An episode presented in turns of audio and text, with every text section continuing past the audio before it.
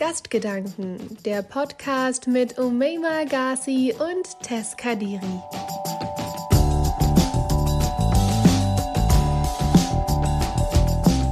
Welcome back zu einer neuen Folge Gastgedanken mit mir, Tess Kadiri, eurer heutigen Moderatorin. Wie ihr hören konntet, ja, ich habe es versucht, diesmal ein bisschen spicier, ein bisschen kreativer zu gestalten. Nicht nur herzlich willkommen, diesmal welcome back. Wir sind hier bilingual und ganz kreativ unterwegs und genauso geht es jetzt hier auch weiter denn ich darf mich unterhalten mit Enya Saleh, einer Person, die ganz viel von dieser besagten Kreativität mit sich bringt.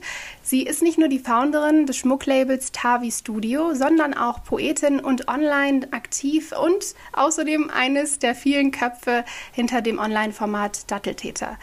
Ich finde es richtig spannend, mit ihr darüber zu quatschen, wie es so ist, ein CEO zu sein, also vor allem als junge Frau und migrantisch geprägte Frau, worauf man dabei achten muss und was sie so für Tipps hat für die vielen weißen und etwas älteren Männer, die in solchen Positionen sind und vielleicht gerade nicht wissen, wie das so ist mit der Diversity und wie man das hinkriegt. Seid darauf gespannt, aber auch darauf, wie sie sich so fühlt als Poetin, die jetzt ein Buch rausbringt und wie das so ist, so die Gedanken und alles, was im Kopf so rumschwebt, auf ein Blatt Papier niederzuschreiben und in Worte zu fassen.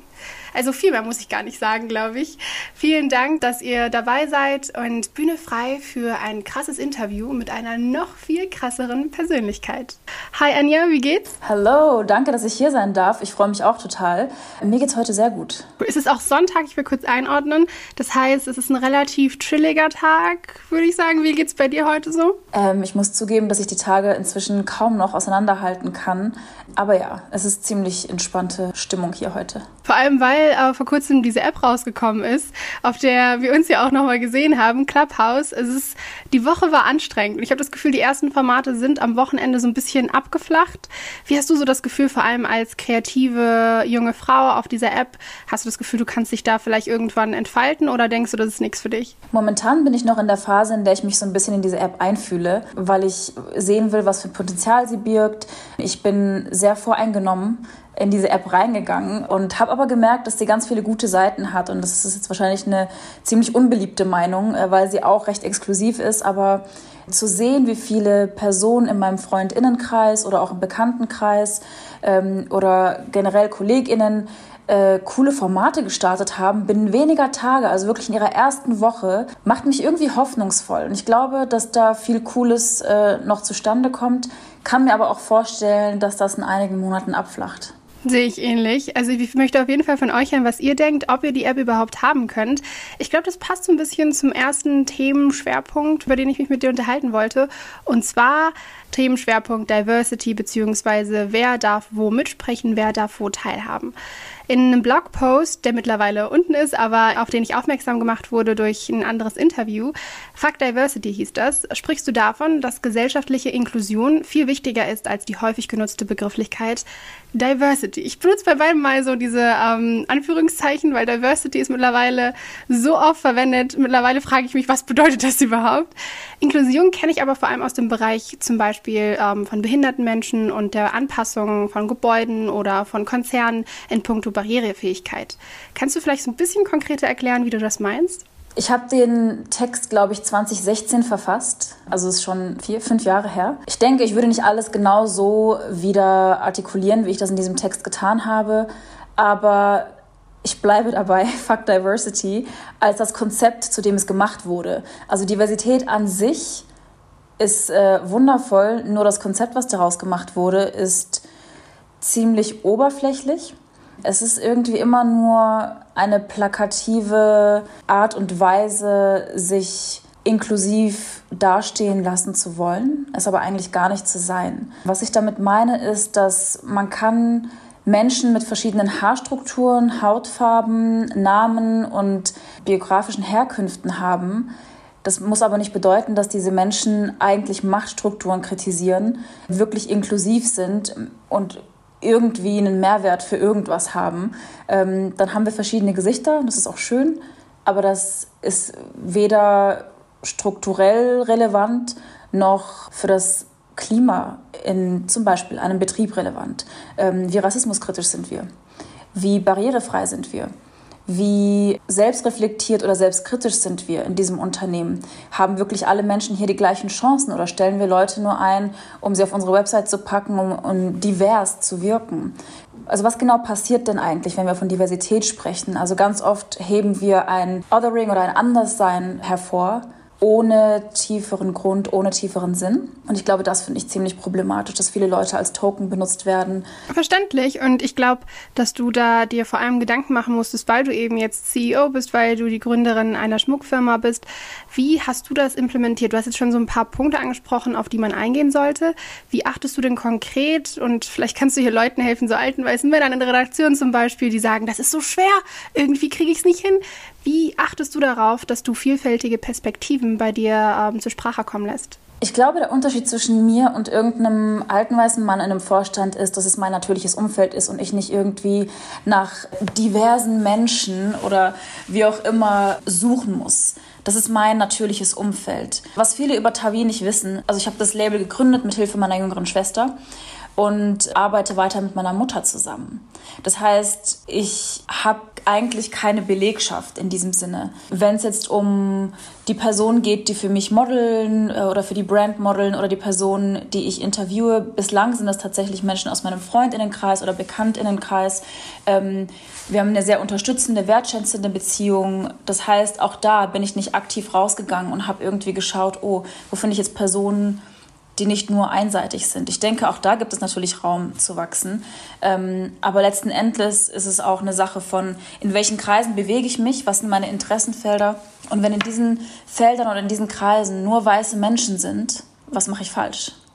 Also in einem mhm. Land wie Deutschland, was genau mache ich falsch, dass ich mich nur in diesen Kreisen bewege und dann eigentlich nicht weiß, ob es schwarze Autorinnen gibt oder ob es migrantische Stimmen zu bestimmten Themen gibt oder ob es Expertinnen gibt oder Doktorinnen zu bestimmten Sachen. Die gibt es natürlich und zwar sehr, sehr viele davon, gerade in Deutschland. Und ich glaube, da muss einfach so ein Hinterfragen stattfinden, wenn man sich nie in diesen Räumen oder wenn man diese Namen und Menschen nicht kennt oder noch nie von ihnen gehört hat, was da eigentlich passiert ist, was da schiefgelaufen ist. Ich finde den Punkt spannend mit, du bedienst dich einfach deines Freundeskreises beziehungsweise äh, Freundinnenkreises und deines Bekanntenkreises und eigentlich musst du gar nicht so weit rausgehen, weil du hast es schon in deinem Leben irgendwie internalisiert, dass man verschiedene Perspektiven hören muss. Ich frage mich, du hast nämlich noch gesagt, ähm, es gibt noch Raum, wo man wachsen müsste. Wo denkst du persönlich, könntest du zum Beispiel wachsen oder können Leute, die vielleicht einen marginalisierten Background haben und so einen Freundinnenkreis, aber trotzdem noch sich verbessern? Also wo können wir alle vielleicht mehr darauf achten? Ich denke, dass wir immer von bestimmten Sachen betroffen sind, aber auch Privilegien haben und von anderen Sachen eben nicht betroffen sind. Und das sind oftmals Perspektiven, die wir selber ausklammern. Und es gilt aber auch diese Perspektiven mitzudenken und zu normalisieren.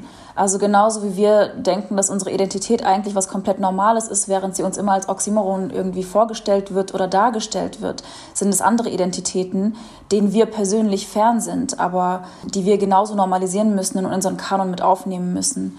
Und ich glaube, das ist auch so ein bisschen eine Frage von, wie bewusst sind wir uns unserer Privilegien, während wir auch von unseren Diskriminierungen sprechen oder den Mechanismen, denen wir unterliegen. Ja, spannender Punkt. Also, dass man also ich habe schon letztens noch mit so einem weißen jungen Journalisten gesprochen, der gesagt hat, er ist Bäckers Sohn und deswegen kann man ja gar bei ihm nicht über ein Privileg sprechen, weil er ist ja Bäckers Sohn und er ist ein weißer Mann, Cis-Mann, aber er sagt, er hat die ganze Zeit darauf beharrt, er ist Bäckers Sohn und ich glaube, was man hier an weiße und ähm, vielleicht auch ältere Männer in CEO-Positionen sagen kann, es reicht nicht einfach die Türkin, die vorbeiläuft, der mal einen Job zu geben, weil man jetzt Diversity möchte, sondern man muss konkret suchen und gucken, wo ist vielleicht auch in meinem Umfeld ein Problem. Ihr habt wahrscheinlich gehört, Enya kann sich auch sehr schön ausdrücken. Sie hat nicht nur ein Schmucklabel, sondern sie kann auch mit den Worten arbeiten. Und damit kommen wir zu ihrem zweiten sehr wichtigen Punkt, also einem zweiten sehr wichtigen Punkt in ihrem Leben, und zwar Poesie. Sie ist eine junge Poetin und im Gespräch mit Freundinnen, die viel Poetry machen, von mir, wird mir ganz oft erzählt, dass sie denken, dass sie mit ihren Worten das kritisieren können, was ihnen in der Gesellschaft nicht gefällt. Und zwar ganz anders als JournalistInnen oder PolitikerInnen. Machst du das genauso oder hast du so einen anderen Grund für deine Poetry? Ich glaube nicht, dass ich jemals mit dem bewussten Grund angefangen habe, Gesellschaftskritik ausüben zu wollen. Ich finde, es ist nobel und ich finde, es ist natürlich ein wundervoller Nebeneffekt von Kunst oder auch Haupteffekt von Kunst. Aber Gesellschaftskritik war nicht meine primäre Intention, als ich anfing zu schreiben und ist es auch heute nicht, wenn ich schreibe. Ich denke, wo es Gesellschaften gibt, gibt es Kritiken. Und als Person, die kreiert, bildet man die Zeiten, in denen man lebt, auch ab.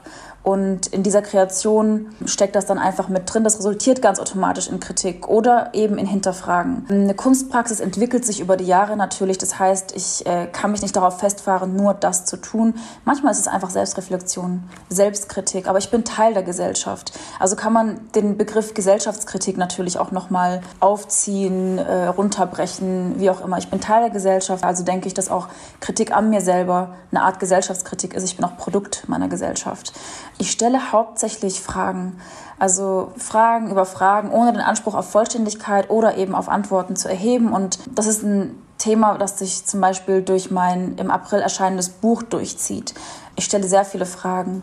Und also Fragen stellen für mich ist auch eine Form der Kritik weil man eben auf bestimmte Dinge aufmerksam machen kann mit dieser Frage. Man kann bestimmte Perspektiven aufbrechen, man kann bestimmte Gegebenheiten oder Dinge, die einfach für selbstverständlich genommen werden, ein bisschen aus ihrer Position herausnehmen äh, und einfach mal eine Frage in den Raum werfen und auf einmal, oh, okay, Moment mal, das ist ja alles gar nicht so selbstverständlich. Auch für uns selber. Und ich glaube, das ist das, was ich hauptsächlich momentan mit meiner Poetry mache. Wer weiß, wie ich äh, dazu in drei Jahren stehe. Du hattest ja gesagt, dass du den Blog, dass du dich damit nicht mehr identifizierst mit den Gedanken dort. Hast du das Gefühl, dass sich deine Poetry mit den Jahren mit dir verändert hat und wenn ja, wie?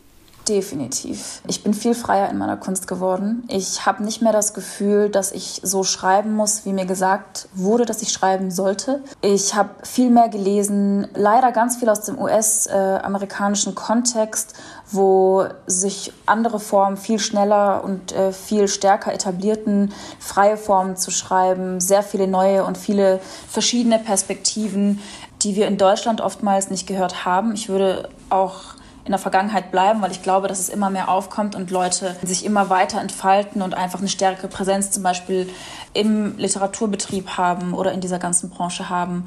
Ich habe mich verändert im Sinne von, also Schreiben ist für mich auch ein Konzept. Also es gibt ein Konzept für mich, während ich schreibe, ein visuelles, nicht nur ein verbales. Ich schreibe komplett weg von einer Öffentlichkeit, was früher nicht der Fall war. Ich habe sehr viel gepostet und habe dann irgendwie immer wieder diesen Druck verspürt, ich muss so schreiben, dass Menschen auf eine bestimmte Art und Weise darauf reagieren. Irgendwann habe ich den Entschluss gefasst, ich werde nichts mehr von meiner Arbeit einfach so veröffentlichen, außer es ist Commissioned Work, also ein Auftrag oder ein Gedanke, aber meine Poetry veröffentliche ich nicht mehr einfach so. Und das hat mir tatsächlich geholfen, so meine neue Stimme zu finden. Und ich glaube, dass sowas immer wieder in der Entwicklung bleibt und nie einfach gleich bleibt. Man, man entwickelt sich weiter, die Perspektiven entwickeln sich weiter, man lernt hoffentlich Neues dazu und äh, das spiegelt sich in der Kunst ja auch immer wieder. Aber weg von der Öffentlichkeit hat mir sehr, sehr viel geholfen. Also für mich meine Recherchen zu betreiben und äh, für mich zu schreiben, mich mit Herausgeberinnen zum Beispiel zu unterhalten oder Menschen, die selber SchriftstellerInnen sind. Das war sehr, sehr hilfreich und ja, das resultierte in diesem Buch. Das finde ich spannend, dass du das Gefühl hast, dass ein Buch privater ist als Instagram. Das verstehe ich voll, weil auf Instagram bekommt man direkt irgendwie eine Antwort und die Leute können auch mehr haten, würde ich sagen, und mehr kritisieren. Also hast du ein bisschen Angst davor, dass diese Gedanken jetzt öffentlich werden mit dem Buch? Nein, ich glaube nicht, dass das Buch privater ist als Postings. Ich glaube aber, der Prozess ist privater. Das heißt, was Menschen bekommen, ist nicht der Prozess, sondern das Resultat des Prozesses oder ein Zwischenstopp des Prozesses, würde ich sagen. Das ist nichts Vollendetes. Und ich glaube oder ich fühle, dass es weniger roh ist, weil man liest mehrmals drüber. Und dadurch, dass ich dieses Frageformat für mich entdeckt habe und das für mich mein Hauptziel ist, also ich stelle Fragen. Ich meine nicht Antworten zu geben. Und ich glaube, dass mich das ein bisschen beruhigt, weil ich eher auf einen Austausch aus bin und eher auf einen Austausch warte, statt dass ich fixe Meinungen oder fixierte Ansichten irgendwie annehme und mich dann davon beeinflussen lasse. Es ist alles sehr offen. Ich kann es nicht genau beschreiben. Ich denke, das wird nochmal klar, wenn man es liest. Auch meine Nutzung von Satzzeichen und ich weiß nicht. Ich habe so ein bisschen das Gefühl, dass es ein offeneres Format ist und ich habe keine Angst, weil vielleicht werde ich es in drei Jahren hassen. Wer weiß es. Aber es ist momentan, wo ich bin und es ist momentan Teil meiner Praxis und ich glaube, dass es okay ist, so wie es ist. Man muss manchmal Dinge auch einfach gehen lassen. Und dann kann ich mich wieder weiterentwickeln. Wenn zum Beispiel 80 Prozent der Leserschaft sagt, boah, war richtig schrecklich, cool, sag mir, was genau daran schlimm war und vielleicht war ich total exklusiv in dem Buch oder vielleicht habe ich bestimmte Perspektiven manifestiert, die eigentlich gar nicht so cool sind, sehe es aber selber einfach nicht und eigentlich verlasse ich mich darauf, dass das dann zurückkommt mit den Reaktionen oder mit der Leserinnenschaft. Also ich finde das total spannend, weil ich habe auch natürlich den Klapptext gelesen bei deinem Buch beziehungsweise äh, den äh, Buchrücken und habe da schon gemerkt, okay, das ist eher so ein Frageformat, nicht wirklich so ein Antwortformat und so ein Fingeraufzeigformat, weil das sich ganz oft bei Poetry im Internet. Hast du früher, als du ganz jung warst, hast du da, wann hast du gemerkt, dass du in Richtung Poetry gehen möchtest und wie hast du da angefangen? Hast du da zum Beispiel deiner Mutter Fragen gestellt die ganze Zeit und gemerkt, okay, ich will unbedingt Fragen stellen und so kreativ sein oder wartest du da noch komplett anders? Das Frageformat hat sich tatsächlich erst im Prozess des Buchschreibens entwickelt. Ähm, ich hatte dieses eine Poem, das auch auf dem Buchrücken ist, als eines der ersten Poems im Buch und die Herausgeberin der Witness-Serie Sharon Dodo hat das Gedicht ausgewählt und hat mir vorgeschlagen, das auf den Klappentext zu packen. Und ich habe zunächst nicht verstanden, warum, aber interessanterweise hat sie gesehen, was ich noch nicht gesehen habe, und zwar, dass diese Fragestellung in dem Gedicht und dieses Gedicht eigentlich ziemlich repräsentativ für das komplette Buch sind auf eine Art und Weise. Fand ich extrem schön von ihr, dass sie das so schnell aufgegriffen hat, bevor ich das überhaupt artikulieren konnte. Ich habe, ich glaube, mit 14, 15 angefangen zu schreiben oder 13, 14, ich kann es nicht mehr genau benennen. Ich habe wenig gefragt, ich habe sehr viel observiert. Ich war ein super stilles Kind und super stille Jugendliche, sehr, sehr viel im Hintergrund, viel beobachtet, viele Gedanken aufgeschrieben, Erfahrungen einfach runtergeschrieben und ich denke so ein bisschen mit man, meinem eigenen spirituellen Weg und meinem Werdegang, meinem schulischen, haben sich bei mir persönlich sehr viele Fragen aufgetan. Und das hat mir einmal natürlich die Türen in Richtung kritisches Denken geöffnet, aber auch so ein bisschen ein Struggle eröffnet im Sinne von, okay, Gibt es Worte für das, was ich da fühle? Gibt es, also ist das was Kollektives oder was Individuelles? Was passiert hier gerade? Seien es Rassismuserfahrungen oder auch schöne Erfahrungen, teilweise sehr spirituelle Erfahrungen. Ich wusste ganz oft nicht, bin ich jetzt einfach merkwürdig? Stimmt irgendwas mit mir nicht? Übertreibe ich? Oder sind das Dinge, die es wirklich gibt, die auch sehr viele andere Menschen erfahren, sehen, spüren? Und ich glaube, dass Fragen immer ein Teil vom Schreiben sind, zumindest für mich weil man sich auch so ein bisschen versucht, selber Dinge zu beantworten. Aber ich glaube, dass es gar nicht mehr so extrem verbunden ist. Also ich glaube, so fängt man an. Und ich habe auch nicht mit Poetry angefangen, sondern einfach wirklich nur so Journaling, also Sachen aufgeschrieben. Und das entwickelt sich dann irgendwie weiter mit dem vielen Lesen. Oh, okay, es gibt ein Format, in dem man Sachen vielleicht abgekürzt, etwas abstrakter, etwas unverständlicher, etwas verschlüsselter wiedergeben kann oder eben sehr direkt und sehr kurz. Es gibt ja so viele verschiedene Arten von Poetry und so viele verschiedene KünstlerInnen, die wundervolle, interessante, innovative Formate geprägt haben oder einfach Innovationen, einfach mit denen sie aufgekommen sind. Ich glaube, sich dem zu bedienen war eher so diese Freiheit darin und warum ich dann irgendwo gelandet bin, wo ich jetzt gelandet bin. Also du hast gefühlt, hattest Fragen und hast das dann ganz anders widerspiegeln können, also so so kanalisiert irgendwie so umwandeln können in deine Poetry. Du hast die Frage gestellt, gibt es Worte für das, was ich fühle? Und ich würde ganz gerne zum Ende hin genau diese Frage stellen. Hast du das Gefühl, dass es Worte gibt, zum Beispiel, das hattest du angesprochen, für Rassismuserfahrungen und an sich für Diskriminierungserfahrungen von marginalisierten Personen? Und wenn ja, wie tust du es, dass du irgendwie diese Worte in poetische Fragen umwandelst oder wie kriegst du es hin, das in Poetry umzuwandeln? Ich glaube, das Bewusstsein, dass Sprache Wirklichkeit schafft, kam vor einigen Jahren und die Wichtigkeit von Sprache. Und das sage ich nicht nur, weil ich schreibe, sondern weil ich wirklich merke, wie unsere komplette Gesellschaft, also wenn wir jetzt von dem deutschen Kontext sprechen vor allem, wie sie auf Sprache basiert und wie Sprache unsere Perspektiven wirklich formt und auch unser Menschenbild formt. Und sobald man dieses Bewusstsein hat, weiß man, da steckt mehr. Und man fängt an, mehr zu lesen und mehr zu finden und Zum Beispiel unsere Rassismuserfahrung haben wir vor 15 Jahren nicht Rassismuserfahrung genannt, sondern, oh, da war jemand richtig unfreundlich zu mir, vielleicht stimmt was mit mir nicht. Oder hey, sind meine Leute wirklich dümmer? Oder ist unser Essen wirklich schlechter? Oder also weißt du einfach solche Sachen, die einem immer wieder, also man internalisiert ja auch ganz viele Fremdwahrnehmungen, wenn man sich dessen nicht bewusst ist. Aber sobald man Worte für diese Mechanismen und diese Dynamiken hat und für diesen strukturellen Rassismus, weiß man auf einmal, okay, wir konfrontieren hier tagtäglich ein systematisches Problem, ein strukturelles Problem, kein persönliches Problem. Und es ist auf jeden Fall kollektiv, es ist nicht individuell. Das ist natürlich erstmal sehr befreiend zu merken, oh, da hat schon jemand vor 30 Jahren darüber geschrieben. Und schwarze Frauen und queere Frauen haben vor etlichen Jahren schon Bücher darüber geschrieben, was das mit uns macht und was da eigentlich passiert und wie man das alles benennen kann. Und ich glaube, dass wir heute immer noch viele Worte finden oder Worte schöpfen, also neue Schöpfungen von Worten, die unsere Erfahrungen besser artikulieren, weil diese Perspektiven oder Erfahrungen ja nicht mitgedacht werden und nicht mitgedacht werden sollten. Und ja, ich glaube, es ist ziemlich relevant, aber auch unumgänglich, dass wir einfach nur Worte haben für das, was passiert, weil es ja real ist. Es ist ja eine Wirklichkeit. Es sind ja keine Fantasien oder persönliche Perspektiven. Diese Strukturen existieren.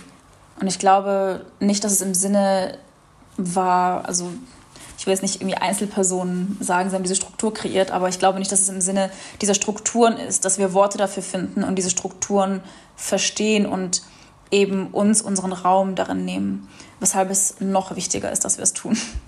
Okay, also es gibt Worte für das, was wir fühlen, für alle, die, eine, die das draußen wissen wollten. Und es ist auch sehr wichtig, dass wir diese Worte finden. Und ein paar dieser Worte, die könnt ihr vor allem in Form von Fragen bei Anya lesen in ihrem neuen Buch. Vielleicht möchtest du so ein bisschen erzählen, was du aktuell so machst, zum Beispiel mit Tavi Studios so gegen Ende und mit deinem Buch. Das Buch Soon the Future of Memory ist fertig. Ich mache damit gar nichts mehr.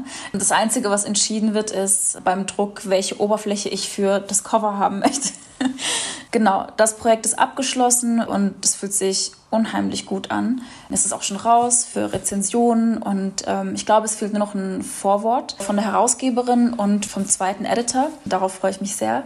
Mit Tawi bringe ich Ende diesen Monats oder wahrscheinlich wird es eher Anfang des kommenden Monats, weil ich in ein paar Tagen umziehe, ähm, Anfang kommenden Monats eine neue Linie raus, die ich in Burkina Faso designt und hergestellt habe und darauf freue ich mich. Das war ein Herzensprojekt, das waren zwei der schönsten Monate meines Lebens in dieser Zusammenarbeit und genau, das, äh, das ist so, was gerade Neues ansteht. Das Projekt, darauf freue ich mich sehr, weil ich das gesehen habe. Es sah wirklich magisch aus bei der Recherche, wie du in Burkina Faso warst und wie du da die Leute so ein bisschen mitgenommen hast auf Instagram. Also ich finde es mega spannend, wie du dich entwickelt hast, von deine innersten Gedanken zu teilen zu, ich möchte mein ganz eigenes Ding machen und vielleicht mache ich es in einem Buch, aber das muss nicht auf Instagram sein. Stattdessen zeige ich, was es so gibt auf der Welt und was man noch so sehen kann. Finde ich sehr cool. Danke dir für das Gespräch, Anja. Ich hoffe, wir treffen uns irgendwann wieder, beziehungsweise vielleicht kannst du irgendwann in ein paar Jahren erzählen von deinem dritten Buch und vierten Buch. Ähm, danke dir auf jeden Fall. Ich danke dir, war richtig cool. Vielen, vielen lieben Dank. Ja, das war's auch schon, würde ich sagen. Ich sitze gerade hier und habe ein großes Lächeln auf dem Gesicht, denn es hat mir total Spaß gemacht, dieses Interview zu führen und das zu hören. Ich hoffe euch auch, also zuzuhören. Und ich hoffe, ihr könnt uns Feedback geben, wie immer über Instagram. Ihr wisst, wo ihr uns finden könnt, funky.de, so heißen wir auf Instagram, aber auch online und schreibt uns deswegen gerne und schreibt uns vor allem, wen ihr gerne hören möchtet. Also wir wollen hier nicht nur die Leute sprechen lassen, die ich super cool finde, sondern sehr gerne auch die, die zum Beispiel du gerade, wie du da zu Hause sitzt und zuhörst, spannend findest. Also schreib uns und sonst würde ich sagen, bis zum nächsten Mal. Ihr hörtet Gastgedanken, den Funky Podcast der Funke Mediengruppe mit Tess Kadiri und Umay Magasi.